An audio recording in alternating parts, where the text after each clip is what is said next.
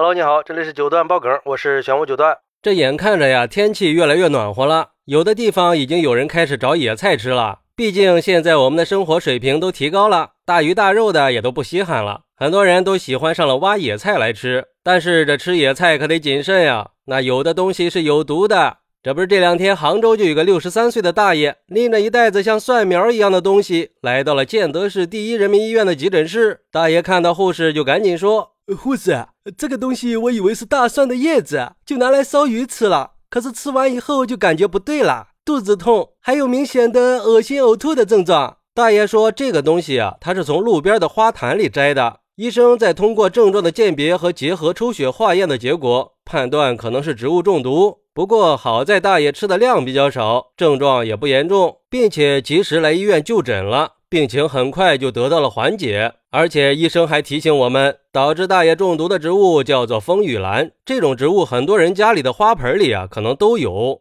这风雨兰呀，是石蒜科的植物，经常被作为培栽来种植。这风雨兰的花瓣里还有一种氮，这种成分在进入人体以后就会产生毒性。要是不小心吃了，可能会出现腹泻、呕吐的现象，严重了还会出现皮肤过敏的症状。而且它的鳞茎也有一种具有轻微毒性的植物碱，如果误食也会造成皮肤过敏、呕吐、头晕的不良反应。除了这个风雨兰以外，还有一些植物也和大蒜叶是比较相似的，也需要仔细的辨认。比如说水仙花，水仙花整株含有石蒜碱，也是有毒不能吃的。还有滴水观音的根和芋头是非常的相似，也是全株有毒。还有山芋碱这些有毒物质，吃了以后会引起舌头和喉咙肿胀、胃部不适、恶心呕吐这些症状，严重的还会导致窒息死亡。所以，日常生活里在食用一些野菜之前，一定要仔细辨别，以免对身体造成不必要的伤害。万一不幸误食了，出现头晕、头痛、恶心、腹痛、腹泻这些中毒症状，应该第一时间漱口催吐，直到吐出清水为止，然后赶紧带上误食的植物到医院就医。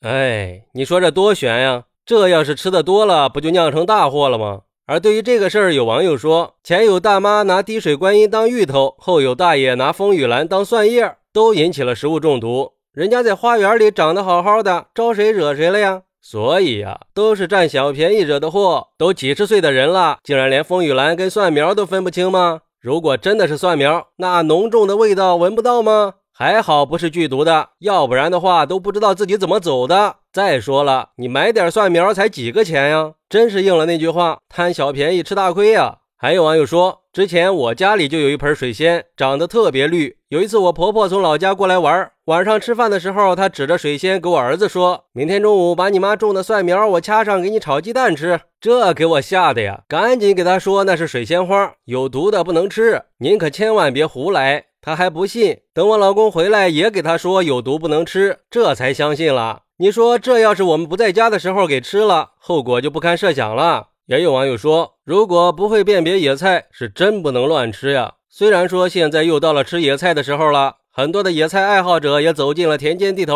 甚至是走进了小区和公路的绿化带，都是磨刀霍霍像野菜呀。其实仔细想想就知道，这些吃了有毒植物的人，都是因为不认识这些植物，只是看起来非常相似，急着尝鲜才中毒的。所以说，千万别让野菜尝鲜变成了偿命啊！确实是这样啊，我觉得这个网友说的非常对。所以说，挖野菜可不能靠运气啊！如果是对野菜不熟悉的人，挖野菜的时候最好是找一个认识野菜的人一块儿去。还有就是不建议去那些路边的绿化带去挖野菜，一个是破坏了绿化环境，而最重要的是绿化带里的野菜可能被喷洒了农药啊！因为绿化植物也是要定期撒农药维护的。这个我以前就做过绿化，我是非常清楚的。我个人觉得，如果是生活在城市里，没有挖野菜的条件，最好还是去市场、超市买菜吃。毕竟现在菜市场也是有很多野菜卖的嘛。虽然说少了一些挖野菜的乐趣吧，但是起码吃的放心一点啊。毕竟不是每个人都有挖野菜的条件呀。